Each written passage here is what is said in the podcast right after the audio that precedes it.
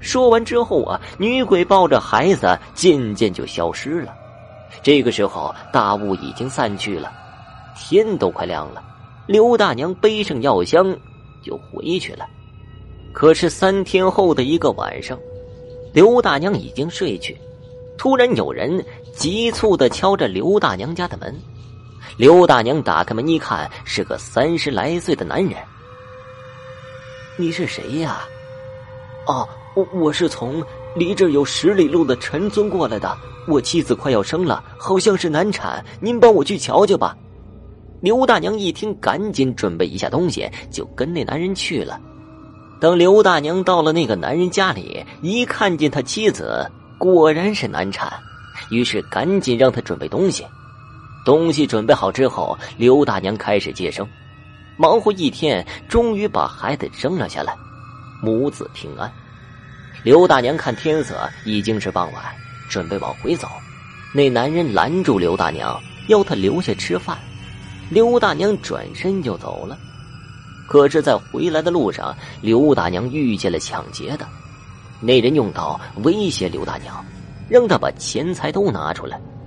刘大娘把身上仅有的几两银子拿了出来，那男人不信的身上就这么点钱，于是把他药箱打翻了，还搜了刘大娘身上，确实是没有多余的钱。那男人一气之下就打了刘大娘，狠狠的说：“你是这一带最出名的接生婆，怎么身上就这么点钱呢？”说完就把刀架在他的脖子上了。让刘大娘回家去拿钱，刘大娘不肯。那男人一着急，就用刀往刘大娘身上扎去。就在这个时候，忽然刮了一阵阴风，将那男子吹到一边了。无意间碰到了石头上，瞬间就昏了过去。这个时候，一只女鬼出现在了刘大娘的面前。她一看呢，原来是之前自己救的那只女鬼。那女鬼说。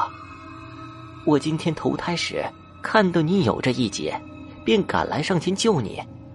刘大娘一听着急的说：“你为了救我错过了投胎，那你不会变成孤魂野鬼吧？不会的，只不过是需要再等几年才能投胎，这没关系，因为你是好人，不应该早死。”刘大娘一听女鬼说还能再投胎，总算是放心了。说完之后。刘大娘就向那男人走去，只见那男人还处在昏迷状态。他仔细一看，原来他的后脑勺摔出了个大窟窿。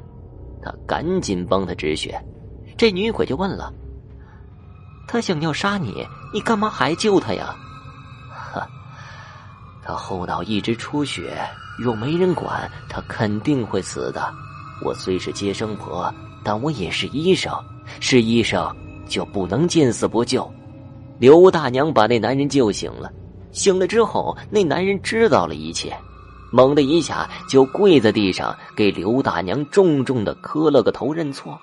那男人还对刘大娘发誓说，以后再也不抢劫了，再也不干伤天害理的事儿了。